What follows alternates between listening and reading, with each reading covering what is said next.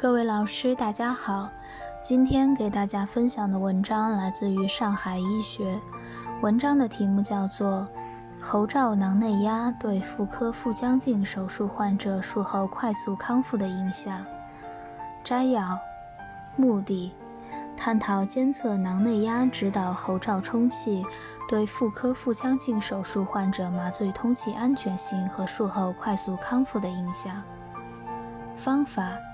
选取行妇科腹腔镜手术的患者一百三十二例，随机分为观察组和对照组，每组六十六例。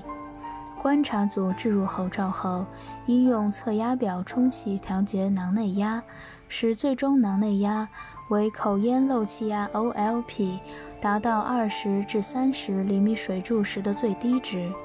对照组置入喉罩后，凭手感判断注入空气五至十五毫升，使 OLP 达到二十至三十厘米水柱后，分别记录两组囊内压。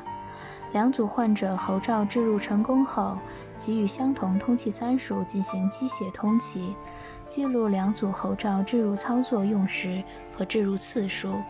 术中记录最高气道风压。喉罩漏气发生率和肌肉松弛药使用量，术后记录患者苏醒时间、胃管引流情况、拔喉罩时表面是否染血，以及咽喉部不适感、咽痛和胃胀等并发症的发生情况。结果，观察组囊内压为二十七点六厘米水柱，显著低于对照组的七十六点八厘米水柱。观察组术后咽喉部不适感、咽痛和胃胀发生率均显著低于对照组。术中，观察组患者因漏气共调整喉罩两次，对照组共调整喉罩十次。观察组调整喉罩次数显著少于对照组。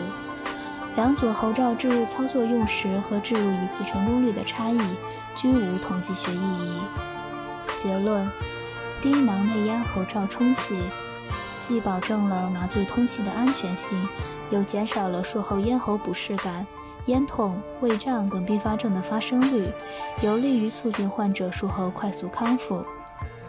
想要了解更多有关本篇文章的详细内容及全文下载，请关注我们的微信公众号 “eras 最新文献解读”。